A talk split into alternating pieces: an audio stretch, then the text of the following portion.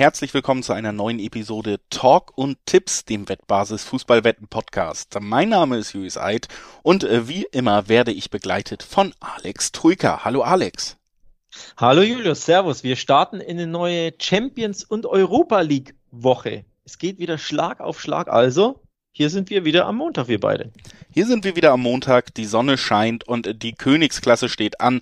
Was gibt's Schöneres als Fußballfan, als darauf blicken zu können, auf die ganz großen europäischen Spiele? Klar ist auch, überlagert wird alles wie schon bei den Hinspielen vom großen Duell zwischen Real und PSG. Jetzt steht das Rückspiel an. Wir haben wieder einen tollen Gast dafür am Start. Das verrate ich jetzt schon. Und dann steigen wir jetzt aber erstmal mit ein paar anderen Spielen ein, um euch und uns aufzuwärmen. Und äh, der erste Schritt im Aufwärmen ist natürlich noch ein paar Hinweise loswerden.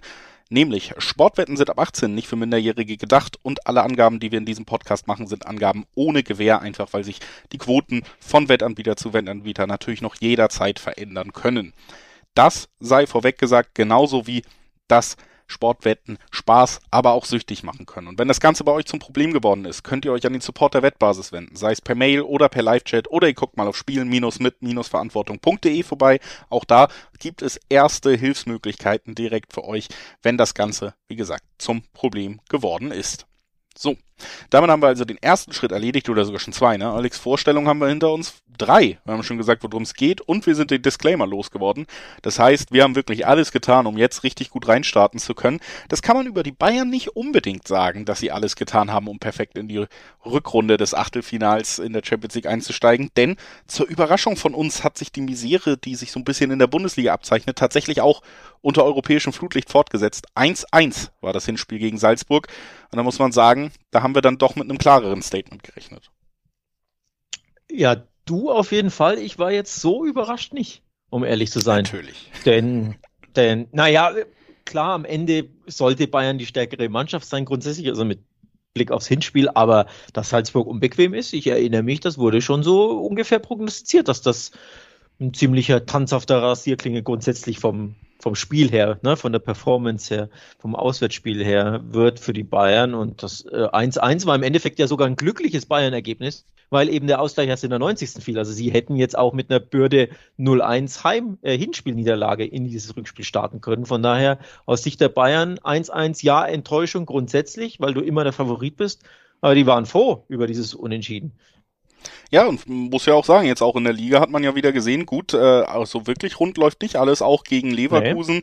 gab es am Ende nur das 1-1. Äh, man ist gut gestartet, aber gerade im Verlauf des Spiels ist Leverkusen immer besser reingekommen und da ja, hat man dann auch wieder gesehen, es ist einfach nicht die beste Saisonphase der Münchner und das ist, ja, ja. passiert, glaube ich, jeder Mannschaft, egal wie gut sie ist, dass es natürlich auch schlechtere Phasen geht. Andererseits ist äh, jetzt vielleicht nicht das allerbeste Timing, um damit anzufangen, denn Klar ist auch ein Achtelfinal aus, gerade auch gegen Salzburg kommt überhaupt nicht in Frage im Selbstverständnis der Münchner. Das muss man hier vorwegnehmen.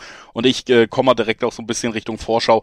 Auch wenn manches ja nicht rund läuft, gehe ich ehrlich gesagt nicht davon aus, dass wir hier am Ende ein Ausscheiden der Bayern sehen werden. Das wäre mir dann doch etwas zu hoch gegriffen. Ja, das Ausscheiden ähm, das zu prognostizieren, äh, traue ich mich tatsächlich nicht. Ich traue mich aber zu sagen, dass ich erneut glaube, dass es ziemlich hibbelig für die Bayern wird, ziemlich schwierig, ziemlich kritisch wird. Es wird nicht leicht.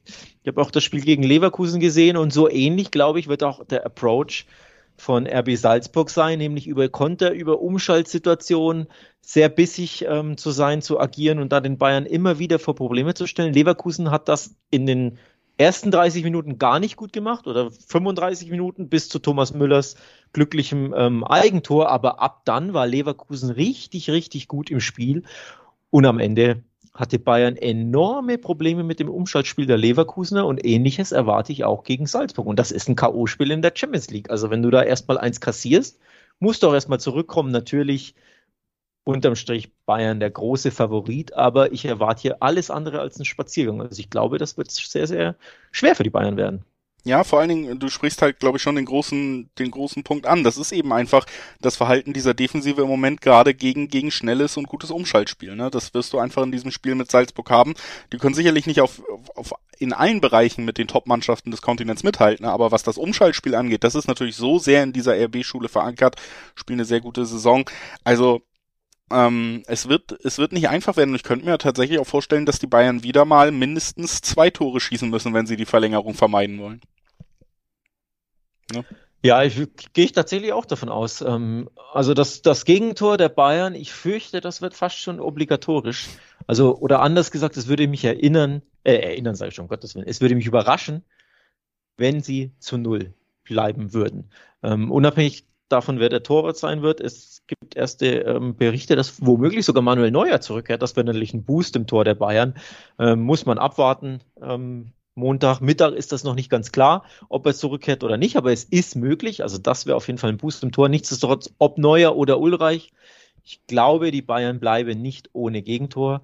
Sprich, man kann ja auch darauf tippen, dass Salzburg ein Tor schießt, dass, so, dass die Bayern äh, eins kassieren. Das ist für mich etwas, was ich mir sehr gut vorstellen kann. Dann liegt natürlich nahe zu sagen, naja, die Bayern werden nicht ohne Treffer bleiben. Sprich, beide Teams treffen ist eine Wette, die ich interessant finde. Es gibt da 1,75er, 1,80er Quoten je nach Wettanbieter. Das finde ich schon mal ziemlich interessant. Oder eben, dich überrascht zum allerwenigsten, mein fast schon Go-To-Tipp, den ich sehr, sehr gerne habe. Bayern und Over 2,5 oder Bayern gewinnt und ähm, kassiert aber ein Gegentor dabei. Das sind so die, die Wetten, die ich ziemlich interessant finde. Vor allem Bayern mit Gegentor. Du weißt, dass das gibt in der Regel immer Zweierquoten. Das finde ich immer ziemlich interessant. Ja, und da würde ich mich auch anschließen. Ich glaube auch, es wird wieder wackeln, aber ja, ich meine, die wichtigsten Spieler, die sind äh, jetzt auch auf dem Platz mit Kimmich, mit Lewandowski, mit Müller.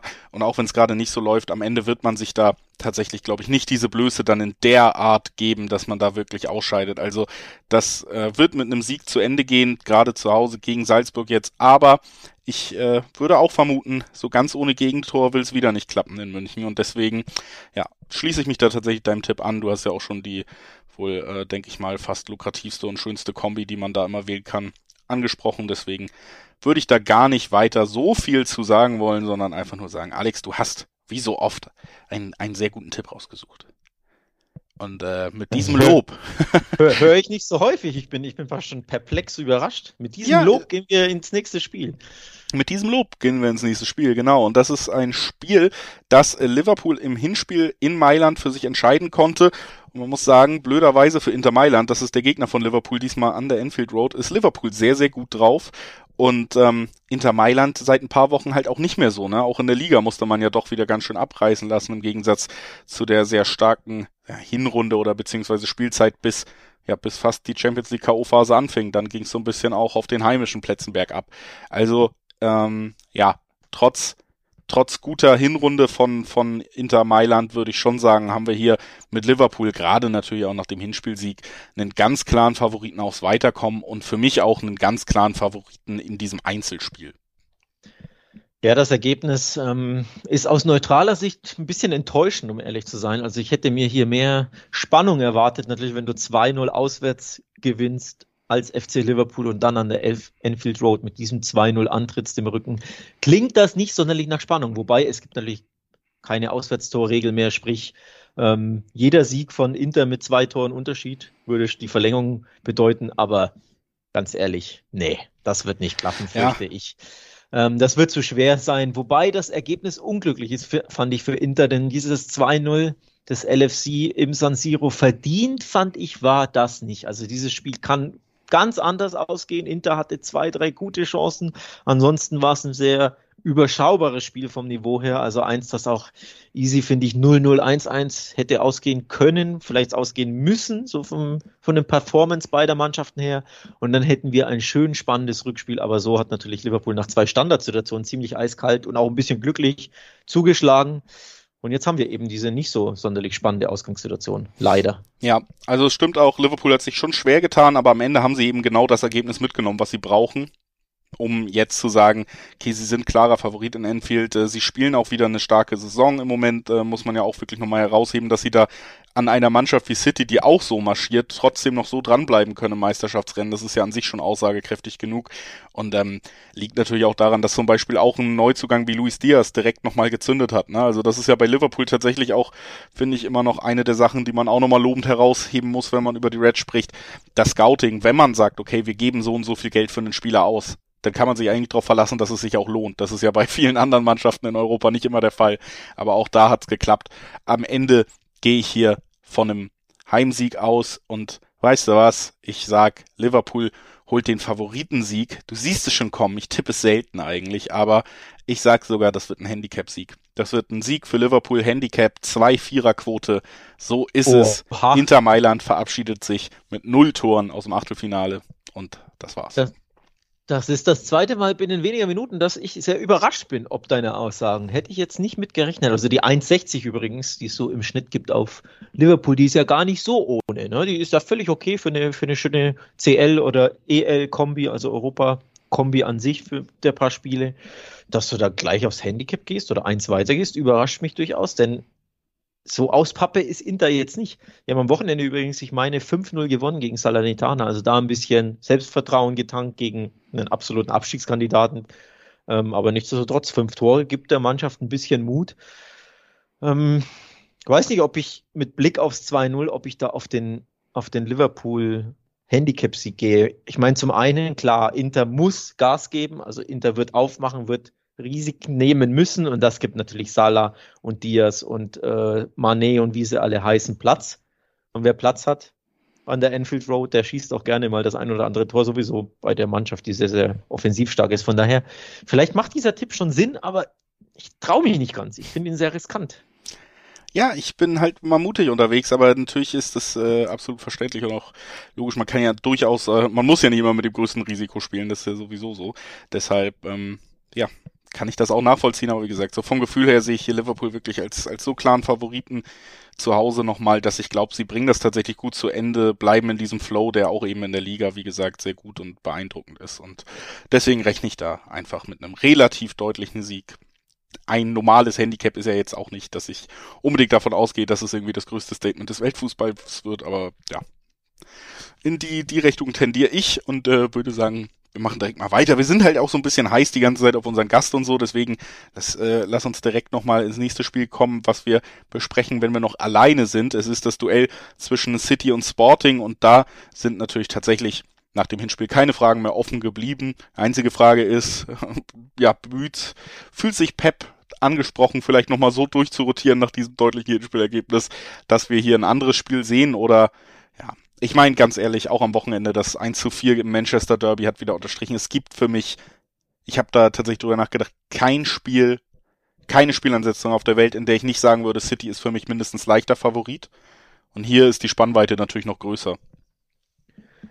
Ja, angesprochen, Thema enttäuschende Hinspielergebnisse für den neutralen Fußballfan, der sich Spannung äh, erhofft. Tja, das ist das Musterbeispiel für eben jene Sachlage. City gegen Sporting 5 zu 0 im Hinspiel hätten wir so beide ja nicht für möglich gehalten. Den Sieg natürlich schon für City, aber nicht in der krassen Höhe. Das ähm, ja, ist auch irgendwo aus Spannungssicht ein bisschen enttäuschend. Ähm, auch aus Tippsicht natürlich, denn was willst du jetzt groß tippen bei dem Spiel? Ne? Die 1,15er Quoten auf Man City, die es natürlich gibt, die macht keinen Sinn. Das Handicap macht natürlich auch keinen Sinn. 1,40 minus 1 Handicap, sprich, du musst schon auf minus 2 Handicap gehen erneut. Da bekommst du immer eine Zweierquote. Jetzt kann man natürlich verargumentieren, ja, wer das Hinspiel auswärts in Lissabon 5-0 gewinnt, ja, warum soll denn der nicht im Rückspiel 3-0, 4-0, 4-1 gewinnen? Die Frage ist, wie sehr hat City überhaupt Bock? Ja. Also, die wissen ja, sie sind weiter und die können hier mit 50, 60 Prozent ähm, Fußball spielen, können natürlich trotzdem easy ja 1-0, 2-0 einfahren, aber eben minus 2, das, wie gesagt, dann brauchst du ja schon drei oder vier Tore. Das, da bin ich mir nämlich nicht so sicher, sprich, tipptechnisch ist das natürlich eine heikle Sache bei diesem Spiel, denn City ist einfach zu klarer Favorit. Ja, also ich, ich kann mir am Ende, um das vielleicht trotzdem nochmal zu sagen, ich kann mir schon vorstellen, dass äh, City das mit einer großen Ernsthaftigkeit angehen wird, einfach weil in diesem Verein ja schon diese ja unglücklichen Ausscheiden verankert sind, der ganz große Wille, die Champions League zu gewinnen. Deswegen kann ich mir zum Beispiel aus Pep-Sicht jetzt nicht vorstellen, dass er sich am Ende vorwerfen lassen will, Mensch, warum hast du da so eine schwache Elf aufgeboten? Ich rechne natürlich mit ein bisschen Rotation. Ähm, du hast ja aber auch am Wochenende zum Beispiel gesehen, dass ein ähm, dass ein Gündogan zum Beispiel, der ja eigentlich doch gesetzt ist, erstmal auf der Bank saß, also kannst du davon ausgehen, der wird in der Champions League starten. Also du wirst da keine wahnsinnig schwache City Elf sehen. Du hast gesehen, dass sie an sich Sporting weit überlegen sind. Du hast auch am Wochenende gesehen, dass sie vielen anderen Teams, unter anderem Manchester United, weit überlegen sind. Deswegen finde ich so auch ein Handicap-Tipp hier recht naheliegend, aber du, du hast es natürlich schon gesagt und das ist ja auch einfach der Fall. Handicap-Tipp ist das eine, dann darauf zu spekulieren, dass da mindestens zwei oder drei Tore Unterschied sind, das, das ist natürlich immer auch ein bisschen glücksabhängig. Eine blöde Ecke, ein Ederson-Fehler, den er dann doch mal gern drin hat, wenn er nicht hundertprozentig ähm, konzentriert ist und dann, dann sind diese Tipps eben doch ganz schnell weg. Ne? Also ich, ich bin da auch so ein bisschen hin und her gerissen, was man aus diesem Spiel machen kann. Ich äh, würde vielleicht tatsächlich trotzdem am ehesten ja darauf gucken, dass man sagt, beide Teams treffen, nein, und dann hast du zumindest diese 1,5er, 1,6er Quoten, die damit zusammenhängen. Also wie im Hinspiel wird Sporting sich die Zähne ausbeißen und vor allen Dingen ja auch einfach wahnsinnig wenig den Ball haben, gerade, gerade im Etihad. Das ist vielleicht noch so, eine, so ein Tipp, den ich mir vorstellen könnte. Grundsätzlich, wie gesagt, schwierig von den Quoten her.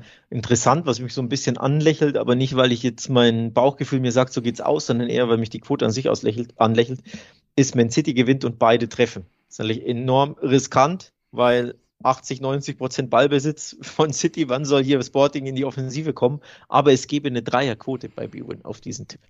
Das ist mir jetzt einfach so ein bisschen ins Auge gestochen beim, beim Rumstöbern. So was kann man tippen? Denn das typische City gewinnt ohne Gegentreffer bringt eine 1,66. Also auch das ist nicht, nicht lukrativ, nicht interessant. Also es bleibt schwierig. Es wird kein spannendes Spiel werden. Es wird ein City-Sieg werden. Da sind wir uns, glaube ich, wieder beide einig. Es wird, ja, wahrscheinlich locker leger zugehen und am Ende 2-0, 3-0 ist das so das Ergebnis. Von daher kann man sich ja raussuchen, was, was man da tippt. Ich würde mir hoffen, dass, äh, persönlich hoffen, dass, erhoffen, dass Sporting einfach ein Tor schießt, damit sie nicht zweimal komplett abgeschossen werden, sondern wenigstens ihr Mini-Erfolgserlebnis haben. Aber ansonsten ist das eine klare Sache leider auch im Rückspiel. Ja, und sollte das passieren, sei zumindest erwähnt, dass auch die Quoten nur auf beide Teams treffen schon tatsächlich ähm, sehr gut sind. Mit zwei Dreierquoten, also ein Ausrutscher, wie gesagt, und dann, dann könnte es da an der Front zumindest interessant werden. Aber wer weiterkommt, ist klar, und das gilt schönerweise ja noch nicht so wirklich für Real gegen PSG. Und da haben wir jetzt auch unseren Gast am Start, mit dem hören wir uns jetzt direkt wieder, machen also weiter mit dem großen Topspiel der Woche. Ich glaube, das kann man schon sagen. Und damit können wir direkt zum nächsten Spiel kommen. Und es ist, wie schon beim letzten Champions League Podcast, muss man so herausstellen, das wohl größte Spiel in dieser Runde. Real Madrid empfängt zum Rückspiel PSG und wir empfangen zum Rückspiel wieder Alexi Menüsch, den Frankreich-Experten von The Zone. Hallo Alexi. Hallo zusammen sind wir also wieder in sehr illustrer Runde. Der große Spanien-Experte Alex ist sowieso dabei, du bist wieder dabei. Das heißt, wir können uns wieder ein bisschen ausführlicher auf dieses absolute Topspiel fokussieren, was ja aus meiner Meinung hochverdient am Ende an PSG ging im Hinspiel. Direkt da vielleicht mal nachhaken, Alex. Wie hast du das Spiel denn erlebt? 1-0 war es am Ende sehr spät, aber es hätte schon eher passieren sollen und können. Ja, vor allem, äh, wenn man bedenkt, dass Real Madrid gar keine einzige äh, Torchance hatte. Also Donnarumma war komplett arbeitslos an dem Abend, wer hätte das gedacht? Es war, ich, ich fand, also in Frankreich hat man nicht so auf Real Madrid drauf gehauen, aber ich habe nicht wirklich verstanden, was das soll, was Carlo Ancelotti macht. Nur betoniert, warum bringt der Benzema, der überhaupt nicht im Schwung war. Und aber Ancelotti ist eh ein Gott in Frankreich, was ich nie verstehe, nie verstehe, verstehen werde und, und nie verstanden habe bis jetzt, äh, weil er damals nicht mal französischer Meister wurde in der ersten Saison, wo er dort war. Sondern Montpellier wurde es mit zehnmal weniger Budget. Aber das ist ja äh, damals gewesen.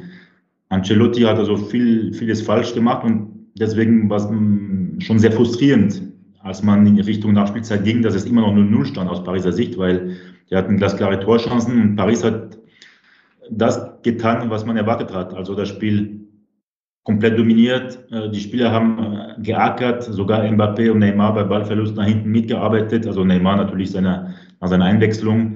Äh, die Maya ist es eh bekannt, aber ein Verratti war auch Weltklasse an dem Abend und da hat fast alles gepasst. Und bei 0-0 wäre es sehr frustrierend gewesen. Da wäre die Stimmung auch ganz anders gewesen im Hinblick auf das Rückspiel.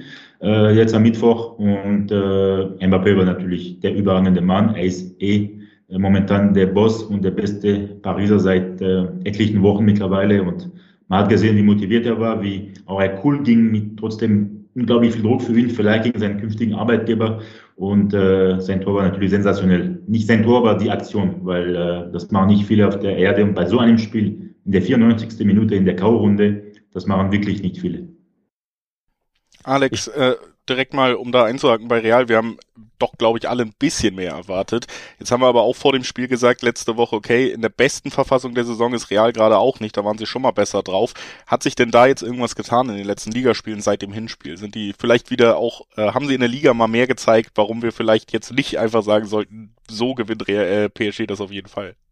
Ja, ich glaube tatsächlich, dass auch Ancelotti die Lehren ziehen wird aus diesem Hinspiel. Ähm, sie müssen natürlich die Lehren ziehen, denn sie müssen ja jetzt auf Sieg spielen. Sie sind ja 0-1 hinten. Am Wochenende haben sie schön auf Sieg gespielt, nachdem sie 0-1 hinten waren gegen Real Sociedad.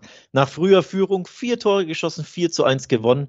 Also Generalprobe absolut geglückt bei Real Madrid. Selbstvertrauen getankt durch Offensivspiel, durch schöne Tore. Modric mit einem absoluten Traumtor, der alte Mann, der da immer noch einiges im Köcher hat. Also ich glaube, Alexi, da wird sich einiges ändern für das Rückspiel, auch bei der Herangehensweise Herangehensweise von Real Madrid. Ja, sie haben betoniert im Hinspiel. Ich konnte es auch nicht verstehen. Das war für mich die falsche Herangehensweise. Es war unterirdisch schlecht von Real. Aber ich fürchte, im Bernabeu werden wir ein anderes Real Madrid sehen. Fürchtest du das auch, Alexi? Ja, es kann ja nicht anders gehen, aber das ist natürlich gut für Paris, denn äh, Real muss das Spiel machen. Real muss mit zwei Toren Unterschied mindestens gewinnen, um die Verlängerung zu vermeiden.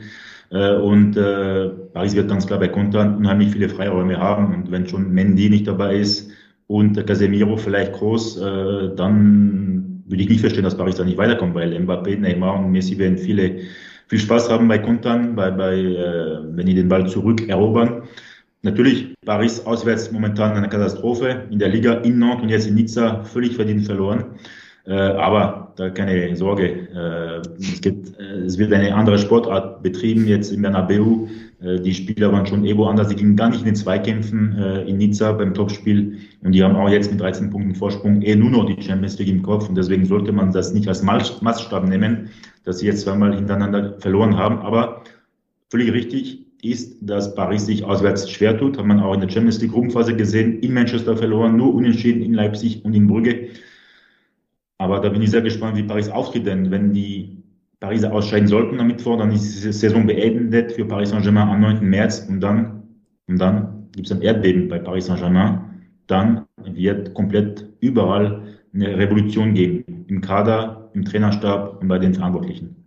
Ich wollte gerade sagen, das wäre ja auf jeden Fall äh, eine interessante Info für den Trainermarkt, wenn, wenn Paris ausscheidet. Ich glaube, davon kann man auch. Wenn nicht. Der Trainer ist eh schon geklärt, äh, dass er geht am Saisonende Pochettino oder vielleicht sofort. Äh, aber auch im Kader, da wird äh, komplett aufgefrischt, äh, der Kader. Das wird kein äh, Altenheim mehr sein, sondern schon eine, eine, Mannschaft mit Perspektive. Und auch bei den Bossen, da wird einiges äh, auf dem Prüfstand sein, weil äh, so kann es nicht weitergehen. Also auch wenn der Gegner Real Madrid heißt, wenn du wieder im Achtelfinale ausscheidet, das heißt, das wäre, glaube ich, das fünfte Mal in den letzten sieben Jahren. Bei dem Kader, bei diesen Möglichkeiten, no go. Ich bin überrascht, dass du so guter Dinge bist aus französischer Sicht, Alexi, denn ich habe die letzten 20 Minuten gegen Nizza gesehen von PSG. Das war wieder nicht sonderlich prickelnd. Also nicht nur, dass sie verloren haben, sondern auch die Art und Weise, wie sie gespielt haben. Das ist ja immer, dass das ähm, ja, Sorge bereitet. Sie spielen einfach nicht mit dem nötigen Ehrgeiz, mit dem nötigen Antrieb. Ähm, sie wirken auch nicht so als eingespielte Mannschaft nach wie vor. Wir haben ab äh, März und wir sprechen immer noch davon, dass das ja zwar eine Startruppe ist, aber mit Einzelspielern, die nicht als Mannschaft agiert. Von daher mache ich mir ehrlich gesagt viel größere Sorgen um das Weiterkommen von Paris als du, denn so viel Anlass zur Hoffnung sehe ich da ehrlich gesagt nicht, außer natürlich die großen Namen. Ja, du hast auch die ersten 70 Minuten da, du hast gar nichts verpasst, also du hast eigentlich nichts verpasst, bis auf das Tor in der fast Nachspielzeit von äh, Andy Delors äh, bei Nizza, aber wie gesagt, es gibt zwei Gesichter von PSG, eins in der Champions League, wo die einfach stark motiviert sind und da alles geben und es wird auch so sein am Mittwoch, aber mache ich mir keine Sorge. Und in der Liga haben die einfach keinen Bock. Messi hat keine Lust, weil der auch in den Zweikämpfen aggressiv angegangen wird dass er, das ist er überhaupt nicht gewohnt und das äh, führt dazu, dass er lustlos äh, in der Liga spielt und äh, Neymar ist halt, war zweieinhalb Monate verletzt, muss noch seinen Rhythmus finden, aber wird auch immer besser. Und ähm, bei solchen K.O.-Spielen, wo es ankommt, wo die Saison von Paris auf dem Spiel steht, aber auch von Real, da können sich die oder da können die Spieler von äh, Pochettino über sich hinauswachsen. Warum sollte es nicht der Fall sein am, am, am Mittwoch? Es wird der Schlüssel sein, dass Paris den, das Pressing und das Tempo von Real annehmen muss. Wenn nicht, dann gibt es eine böse Klatsche und Ancelotti ist der gefeierte Held. Also was ich glaube, ich sagen kann, ist, wir haben ja ähnlich gesprochen beim letzten Spiel oder vorm Hinspiel schon, dass es in der Liga jetzt nicht berauschend aussieht, auch wenn die Punkte meistens stimmen, weil man einfach individuell natürlich Klassen über allen anderen in der Liga ist. Aber ich muss auch schon sagen, dieser, dieser Umschwung dann zum Champions League Modus, der hat ja im Hinspiel sehr gut geklappt. Also, wie gesagt, ich fand, es war wirklich in weiten Teilen eine starke Leistung. Klar hat Real das vielleicht auch mit ermöglicht, aber trotz allem äh, gutes Spiel und auch Neymar natürlich so ein Faktor, wird jetzt ja, äh, denke ich mal, eine größere Rolle noch spielen können. Aber auch wenn man immer mal wieder über ihn redet, so hört man immer raus, ja, der ist nicht mehr so gut wie früher, der hat nicht mehr so Lust, der ist nicht mehr so fit. Ich fand selbst im Hinspiel, als er gekommen ist, dann ist ja auch das Tor gefallen, hat man gesehen, dass er immer noch eine besondere Klasse mitbringt, der auch nochmal ein Faktor sein kann in dieser Zeit. Ist das jetzt ähm, natürlich, finde ich, mit Blick auf Real nochmal spannend. Alex hat schon ein paar Ausfälle oder mögliche Ausfälle angesprochen. Alex, wer ist denn da der, der Spieler, der so im Fokus steht, der das Spiel eventuell dann so entscheiden kann, dass Real doch noch weiterkommt? Ja, da gibt es natürlich die beiden Spieler, die seit ähm, Wochen, Monaten in herausragender Form sind. Das sind Benzema und Vinicius Junior. Klar, wer nur das Hinspiel gesehen hat, hat von beiden nichts gesehen, denn Real Madrid hat nach vorne gar nichts gebracht und hat nur gemauert und betoniert. Aber im Rückspiel werden die beiden, glaube ich, zaubern. Ob es natürlich dann dafür reicht, dass sie Tore schießen und weiterkommen, das steht auf einem anderen Blatt. Aber man wird wirklich von Benzema und von Vinicius, den beiden Top-Stürmern La Ligas und vielleicht auch ganz Europa, also mit die Besten in ganz Europa in der Saison, was Tore, Assists etc., Offensivspektakel anbelangt. Die beiden stehen ganz groß im Fokus. Auf den beiden ähm, ruht die große, große Hoffnung von Real Madrid, denn das sind mit Abstand die besten Spieler in der Saison bei Real. Ähm, ja, die Offensive Real Madrids ist quasi Vinicius Junior und Benzema. Also die beiden muss PSG versuchen, irgendwie in Zaun zu halten und das wird sehr, sehr schwer werden, glaube ich. Lass uns vielleicht langsam mal so ein bisschen drauf gucken, was für ein Spiel wir uns denn jetzt erwarten. Paris auswärts, äh, Real muss natürlich auch mehr machen als im Hinspiel. Das verändert schon mal die Vorzeichen so ein bisschen, klar mit diesem 1 zu 0 im Hinspiel. Aber du hast es schon so ein bisschen durchscheinen lassen, Alexi. Du erwartest Hohes oder du erwartest Pressing, Tempo von Real. Was glaubst du, wie, wie wird sich das am Ende auf dem Platz gestalten? Was für ein Spiel können wir da erwarten? Normalerweise werden wir sehen, dass ein Real Madrid richtig Druck ausübt in den ersten 15, 20 Minuten und versuchen, so schnell wie möglich in Führung zu gehen. Und das kann sein, dass es nach 20 Minuten 2-0 für Real steht. Äh, aber kein Grund zur Panik, weil, wie gesagt, mit dieser neuen Regelung, diese Auswärtsregel, die nicht mehr gilt, ändert schon einiges. Und äh, wir werden auch, glaube ich, diese Woche in der Champions League einige Spiele in der Verlängerung sehen, äh, weil es einfach vieles ändert.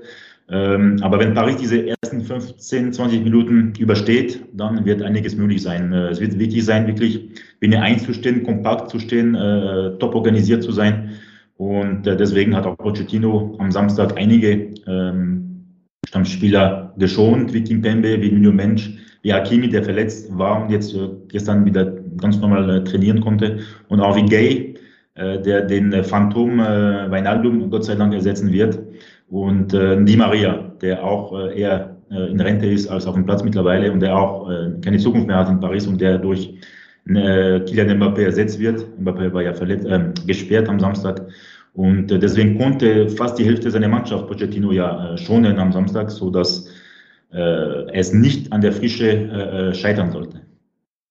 Das Gute für, PSG, äh, für Real Madrid, sorry, ist natürlich das Hinspielergebnis, so blöd es klingt, denn es gibt keine Auswärtstorregel mehr. Genau. Sprich, Real Madrid muss keine Angst vor dem Gegentor haben. Sie wissen, sie müssen gewinnen mit einem Torvorsprung ist kein Problem. Also das 2-1, vor dem du natürlich immer Angst hast, mit Auswärtstorregel, das führt halt jetzt zur, zur Verlängerung. Das ist der große Vorteil von Real Madrid. Also eigentlich wäre ein 1-0 Heimsieg ein Top-Ergebnis für PSG unter alter Regelung. Unter neuer Regelung ähm, macht das natürlich das Ganze etwas brisanter. Ich könnte mir tatsächlich gut vorstellen, dass wir eine Verlängerung gehen, ähm, sehen, wie du es schon angesprochen hast, Alexi. Also ein 2-1 Real Madrid würde mich nicht überraschen denn ich glaube, wir werden ein ähm, ja definitiv bissigeres, motivierteres, angriffsfreudigeres Real Madrid ähm, sehen. Führt natürlich auch dazu, dass PSG, auch das hast du ja korrekt angesprochen, viel Lücken haben wird, viele Kontersituationen, viele Räume, Umschaltmöglichkeiten über Messi, über Mbappé werden sie die, glaube ich, auch nutzen können.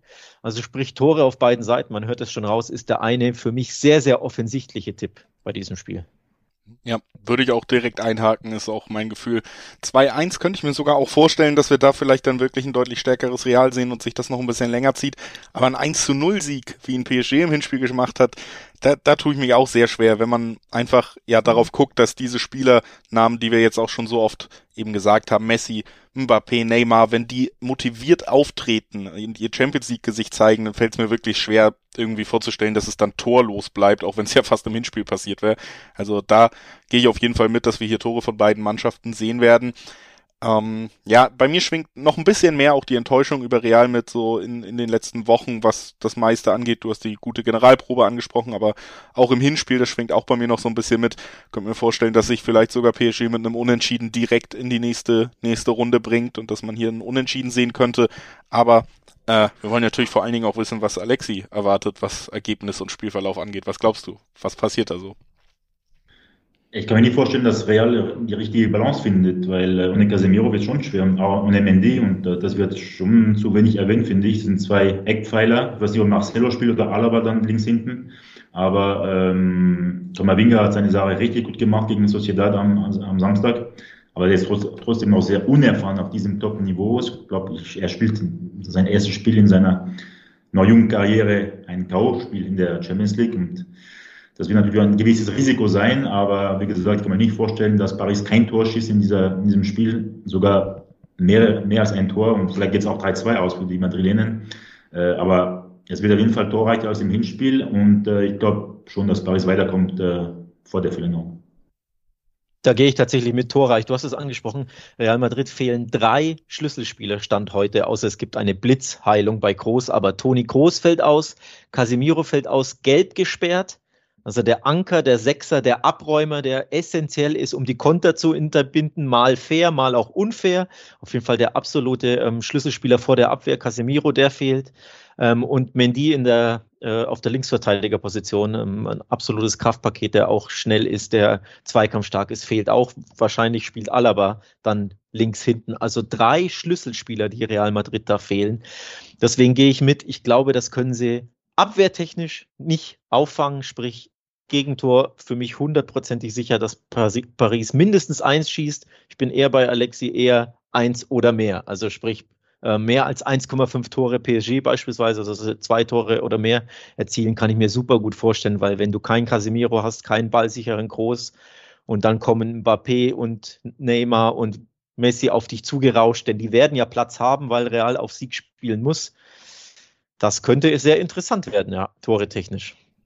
Ja, würde ich auch auf jeden Fall mitgehen. Klar ist, äh, haben wir auch schon so rausgehört, könnte auch schon in den ersten 10, 15 Minuten richtig spannend werden, wenn Real da wirklich mit ordentlich Druck startet, äh, früh das, äh, den vermeintlichen Ausgleich dann schafft, dann ist es vielleicht wieder ein anderes Spiel. Man kann sich ein bisschen mehr drauf besinnen, dass man ja PSG nicht diese Räume gibt, aber ich erwarte mir auch ein torreicheres Spiel als im Hinspiel, um da mal ein paar Quoten zum Abschluss dieses Gesprächs reinzubringen. Über 2,5 Tore bedeutet ein Sechserquoten schon ähm, über 3,5 Tore, da sind wir schon im 2,5er Bereich, das ist natürlich für viele dann schon sehr attraktiv. Ähnlich, ja, pendelt sich dann erstmal auch beide Teams treffen ein, da wird mit gerechnet, 1,5er Quoten bringt das und ich, ja, wie gesagt, ja, tendiere fast so ein bisschen zum, zum PSG-Sieg irgendwie. Einfach auch noch natürlich unter den, den Eindrücken des starken Hinspiels. Da gibt's zwei Sechserquoten. Also da, da pendel ich mich so ein. Das sind die Quoten, die ich so mitgeben würde. Gibt's, äh, gibt's sonst noch was zu sagen, Alex, Alexi? Möchtet, möchtet ihr noch Schlussworte? Ich möchte einen Tipp abgeben, der hier mir noch zu kurz kommt, also ein Spieler, der mir zu kurz kommt, der euch aber nicht überraschen wird.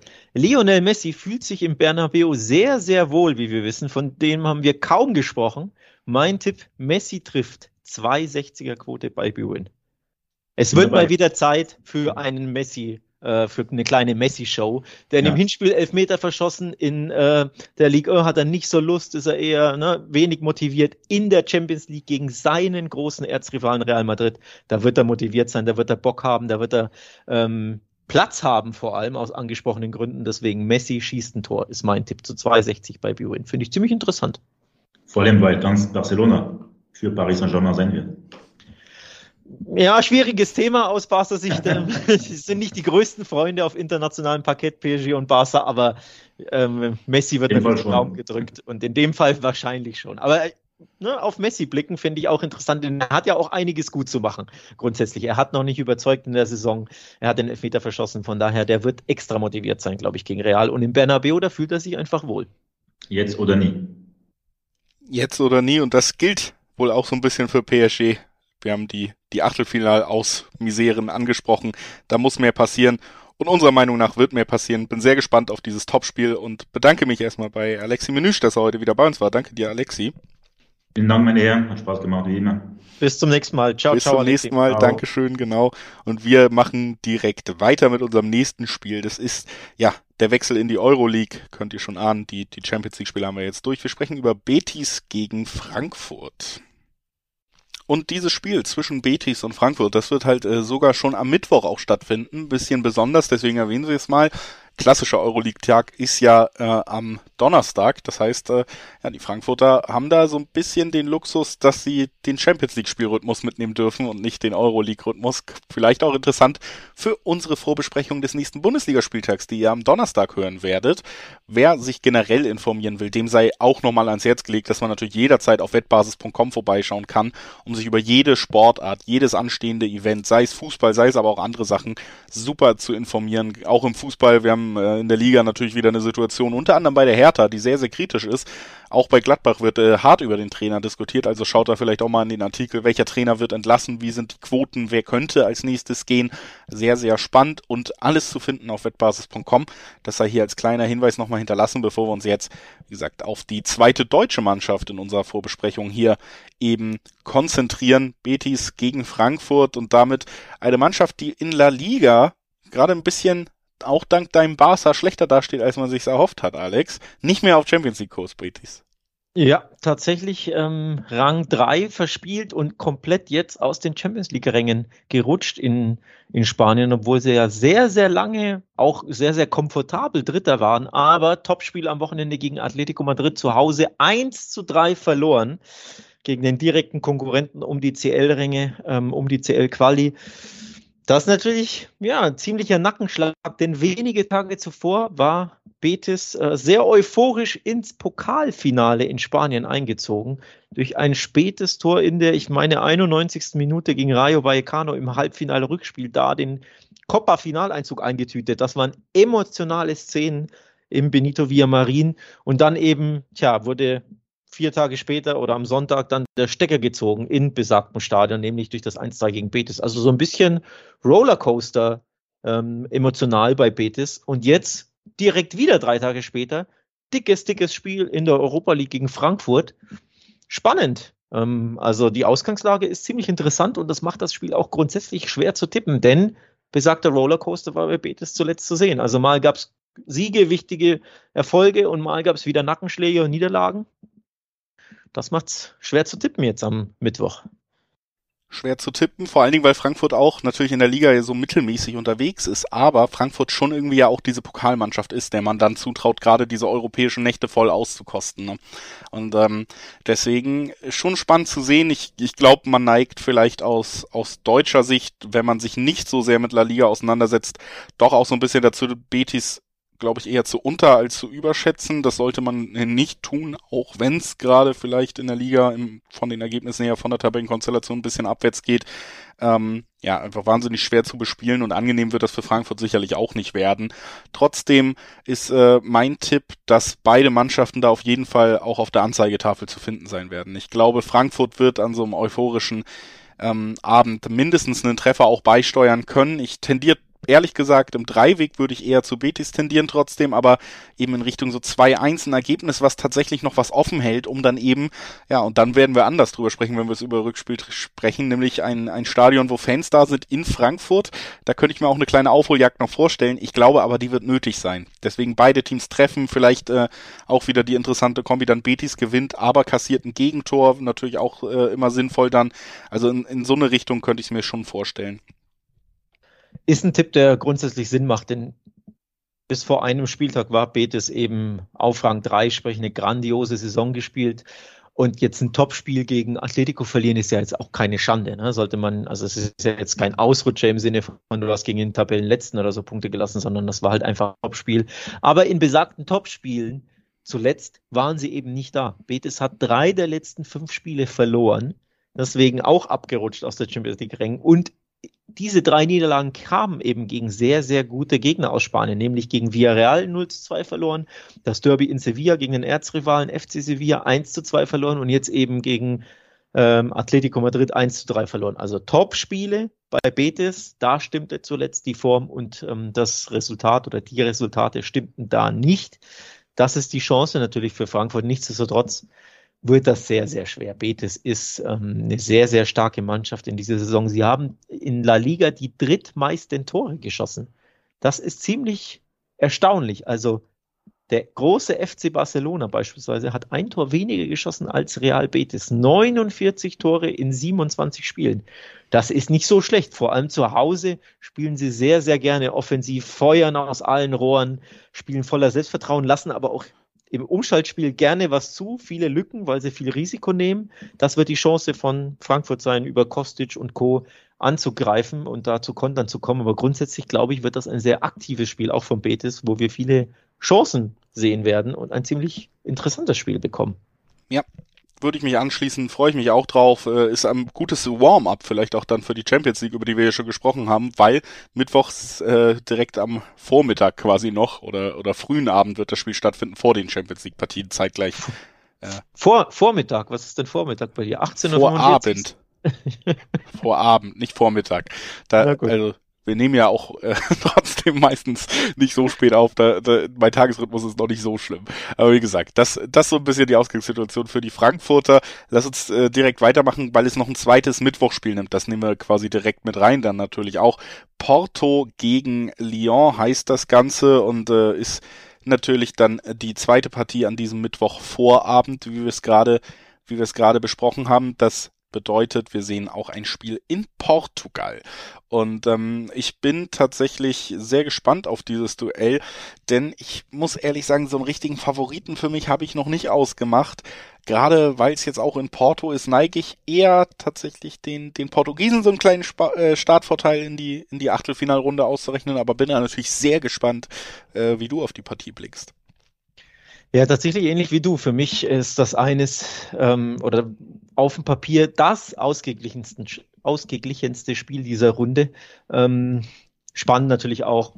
Betis gegen Frankfurt wird, wird glaube ich, auch eng werden. Aber das ist so das Spiel, das, das für mich am, am engsten ist. Porto Lyon, boah, da, da kannst du, finde ich, ähm, fast schon die Münze werfen bei der Partie. Jetzt klar, Porto kommt aus der Champions League runter, dadurch sind sie, ähm, denke ich, so der leichte Favorit, aber wenn dann überhaupt minimal. Also wenn wir beispielsweise gucken, wer kommt weiter grundsätzlich ähm, in dieser Paarung, wer zieht ähm, in die nächste Runde ein, da hast du Quoten von 1,80 auf Porto und 1,95 auf Lyon. Also das zeigt schon die besagte Augenhöhe, diesen besagten Münzwurf, glaube ich, sehr, sehr gut an. Ähm, schwer zu tippen grundsätzlich. Das sind zwei sehr, sehr erfahrene Mannschaften in Europa, zwei sehr talentierte Mannschaften.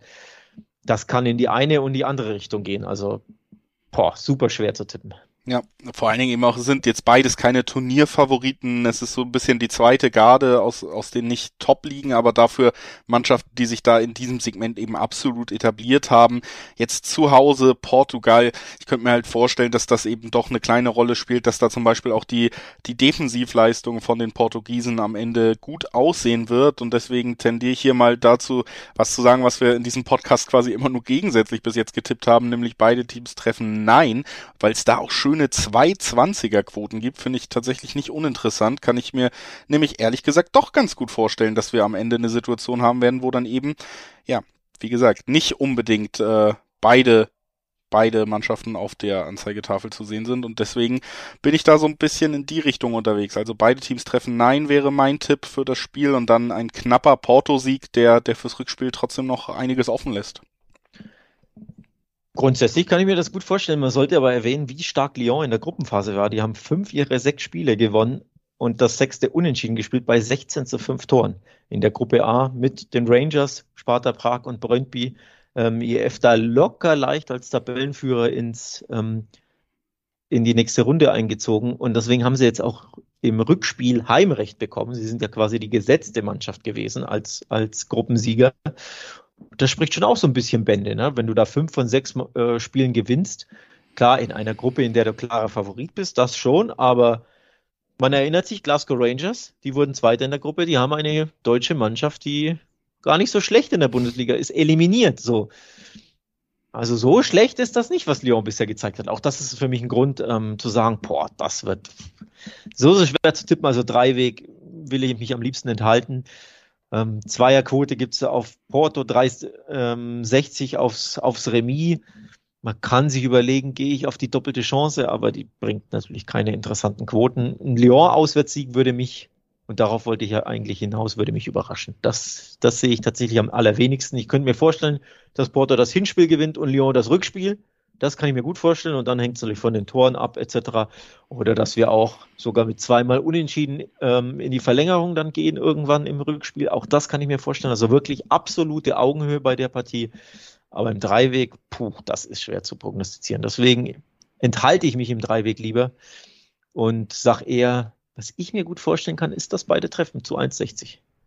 Ja, also du sagst, beide treffen, ich sag, einer trifft nicht. Das heißt, wir haben ja mal wieder so ein richtig schönes Standoff, wo einer auf jeden ja. Fall falsch liegen wird. Das äh, ja, muss ja mal wieder sein. Wir muss ja mal wieder sein und macht es natürlich ja. auch spannender für uns noch, die Spiele zu beobachten, weil wir dann natürlich auch beide unser Ego damit reingeworfen haben und mal gucken müssen, wer am Ende recht behalten wird. Es ist auf jeden Fall also nicht nur auf dem Papier und nicht nur, ja, bei diesen beiden Mannschaften spannend, sondern auch zwischen uns. Da sieht man schon, da, da ist viel viel offen noch bei dieser Partie und wir sind gespannt, wie es am Ende ausgeht. Äh, gehen natürlich direkt weiter in der Euroleague, haben da noch äh, zwei oder drei weitere Spiele für euch in petto. Das nächste Spiel, über das wir sprechen wollen, das ist das Duell zwischen Sevilla und West Ham und äh, damit ein Spiel zwischen einer sehr guten englischen Mannschaft, die man vielleicht jetzt nicht international so wahnsinnig auf dem Zettel hat, und einer sehr guten spanischen Mannschaft, die man international vielleicht jetzt auch nicht in die oberste Garde ein ordnet, aber es sind zwei Teams aus zwei Top-Ligen, die sich sehr gut schlagen und für mich ist das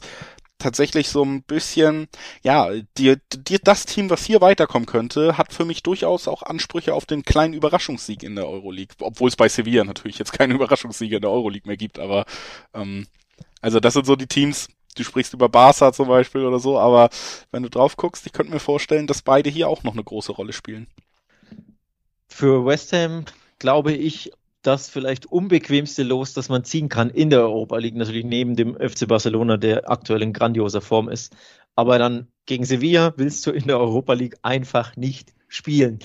Ähm, was erschwerend hinzukommt, ist, das Finale der Europa League findet im Sanchez Pizjuan statt, also im Sevillas Stadion am Saisonende.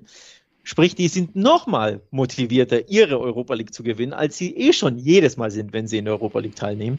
Das macht's grundsätzlich schwer. Unterm Strich ist es das Duell des Zweiten in Spaniens gegen den Sechsten in England. Also West Ham erneut auf Kurs Europa. Da muss man erneut den Hut vorziehen, dass die eine sehr, sehr gute Saison spielen. Aber gegen die Top-Teams hat David Moyes gehörig Probleme. West Ham holt gerne Punkte gegen Mannschaften, die unter ihnen stehen, aber gegen Mannschaften in der Liga, die über ihnen stehen, also die Cities, Liverpools, Chelseas, Arsenals dieser Welt, da tut sich West Ham schwer. Und aus dieser Kategorie kommt Sevilla. Du merkst schon, worauf ich hinaus will. Ich glaube, Sevilla wird etwas zu schwer sein, zu, ein zu großer Gegner, weil sie abgezockt sind in Europa, weil sie einfach diese Erfahrung haben. Deswegen unterm Strich glaube ich, weiterkommen Sevilla ist mein Tipp, um jetzt auf beide Spiele mal zu blicken. Hm. Ja, also ich bei beiden Spielen bin ich mir noch gar nicht so sicher, weil ich, weil ich West Ham schon zugestehe, dass man da vielleicht auch gerade zu Hause eine gute Leistung zeigt, aber gerade jetzt beim Hinspiel bin ich auch völlig bei dir, dass, dass Sevilla zu Hause auch einfach ja nicht nur eine gute Mannschaft ist, sondern auch eine wahnsinnig unangenehm zu bespielende Mannschaft, die genau weiß, was sie tun muss, um sich in gute Auslagen zu bringen in K.O.-Phasen, die genau weiß, dass das Foul zur richtigen Zeit manchmal besser ist als jedes Dribbling. Und dann hast du halt mit West Ham natürlich eine Mannschaft, die unter Moyes auf einem tollen Weg ist, die jetzt aber diese Erfahrung nicht mitbringt, die Sevilla da in die Waage werfen kann, dieses Selbstverständnis in der Euroleague gerade und dann noch zu Hause erstmal in Spanien. Ich gehe tatsächlich davon aus, dass wir hier einen Heimsieg sehen werden. Der ist auch mit einer ordentlichen Quote belegt, schon im Dreiweg. Zwei Zehnerquoten gibt's auf Sevilla. Finde ich absolut machbar und äh, für mich so ein Spiel, ja, im Gegensatz zu vielen anderen Partien, wo wir geredet haben, wo mir der Dreiweg gar nicht so schwer fällt, ehrlich gesagt. Das, das kann ich mir schon sehr gut vorstellen, dass wir hier am Ende äh, in dem Hinspiel zumindest den, den spanischen Sieger haben. Ja, ich gehe da tatsächlich mit. Ich finde die Quote auch sehr interessant auf den Heimsieg. Ähm, Zweierquoten auf den Heimsieg Sevilla in der Europa League das spricht mich schon auch, um ehrlich zu sein, an. Natürlich wird das sehr schwer gegen West Ham. Das ist eine sehr, sehr unbequeme Mannschaft, die sich enorm verbessert hat in den letzten zwei, drei Jahren unter Moyes. Ähm, ich will die keinesfalls äh, unterschätzen. Den Fehler möchte ich echt nicht machen. Und ich glaube, das wird super schwer gegen Sevilla. Das wird auch, wenn sie es gewinnen, glaube ich, sehr eng, sehr knapp. Aber so ein 1-0, 2-1 oder 2-0 Sevilla ist für mich absolut machbar. Und wenn ich dann Zweierquoten bekomme in ihrem Wettbewerb, in einem Heimspiel, ähm, dann ist das auch der Tipp, den ich, den ich da anspiele, weil ich das ziemlich interessant finde. Und das heißt ja auch nicht, dass es dann leicht wird oder das Hinspiel kann super schwer werden, dann können sie auch ra rausfliegen ähm, in London. Klar, aber das Heimspiel zu Zweierquoten, das ist, finde ich, lukrativ. Das kann man auf jeden Fall anspielen. Ja, bin ich absolut deiner Meinung und dann sind wir hier tatsächlich mal nicht so weit auseinander wie beim letzten Spiel, über das wir gesprochen haben und äh, gehen direkt weiter zu einem Spiel, das ja das könnte tatsächlich sehr, sehr ansehnlich werden, muss man sagen. Atalanta. Das sollte sehr ansehnlich werden, ja. Also es sind zwei Mannschaften, die, glaube ich, auch bei, bei Taktik-Hipstern und Liebhabern von Talenten vom schnellen Offensivfußball sowieso schon seit Jahren hoch im Kurs stehen. Und ähm, die, die treffen jetzt eben aufeinander. Atalanta gegen Leverkusen. Ein Spiel, ja, das super viel schnelle Umschaltmomente auf beiden Seiten bereithalten wird, wo beide Mannschaften vielleicht auch mal was anbieten werden. Und ähm, ja, es ist natürlich das Hinspiel, das darf man nicht außer Acht lassen, aber ich könnte mir vorstellen, dass wir hier schon ein sehr ansehnliches Fußballspiel sehen werden und auch auf äh, ja am Ende eine Achtelfinalpaarung blicken, die, wenn wir beide Partien dann äh, am Ende bewerten werden, dann wird man drauf gucken und sagen, Mensch, das waren super unterhaltsame Spiele, die wir da bekommen haben. Ja, absolut. Auch da, glaube ich, kannst du ziemlich mit Fug und Recht so ein bisschen von Augenhöhe sprechen. Der sechste Italiens gegen den dritten ähm, Lever äh, Leverkusen, sage ich schon, Gottes Willen, gegen den dritten der Bundesliga, nämlich Leverkusen. Das klingt attraktiv. Dazu weiß man natürlich, beide suchen ihr Heil gerne in der Offensive und vernachlässigen sehr, sehr gerne die Defensive. Das ist ja von Leverkusen sowieso bekannt, aber auch von Atalanta. Die haben auch schon 50 Tore in der Serie A geschossen. Nur zwei Mannschaften, nämlich beide aus Mailand, Inter und, der, und die AC haben mehr Tore geschossen als Atalanta. Nee, und Lazio, sorry, Lazio hat auch mehr.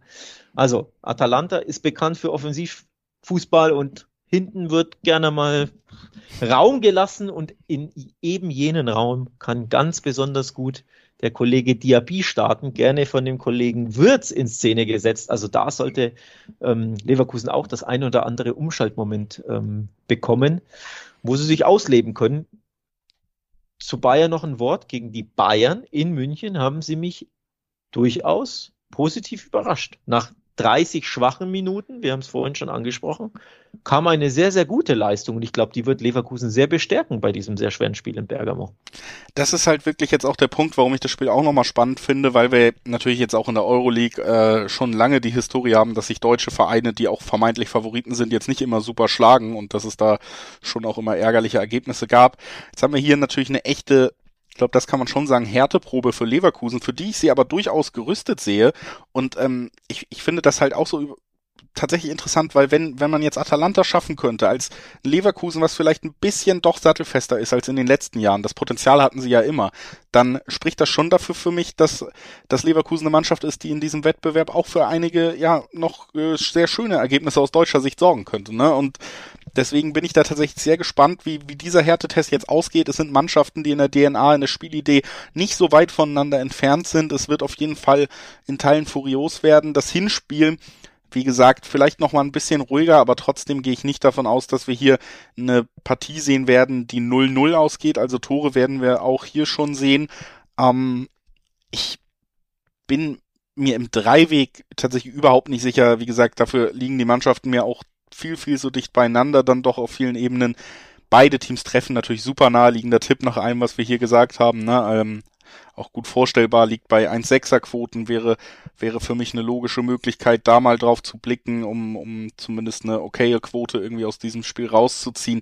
Im Dreiweg, wie gesagt, ich, ich kann mir sogar Kantersiege in beide Richtungen vorstellen, wenn eine Abwehr nicht durchhält bei dem Tempo, aber genauso gut kann es ein 1-1 werden und man muss irgendwie sich aufs Rückspiel verlegen. Also ich bin, ich bin sehr gespannt. Nur beim Tippen ist es nicht das leichteste Spiel hier gerade.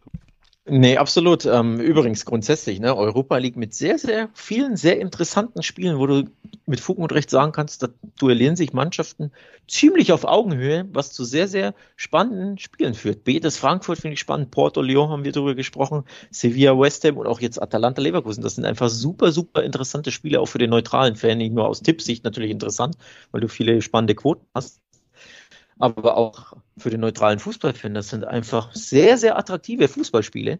Ähm, Finde ich, finde ich eine coole Sache. Also die, die kleine EL-Reform, die macht sich jetzt schon bemerkbar, finde ich. Würde ich auch sagen. Ähm, um zum Tipp zu kommen, um zum Tipp zu kommen, was ähm, ich durchaus interessant finde, ist, Leverkusen ist der Außenseiter aufs Weiterkommen. Es gibt Zweierquoten auf Weiterkommen Leverkusen in diesem Duell.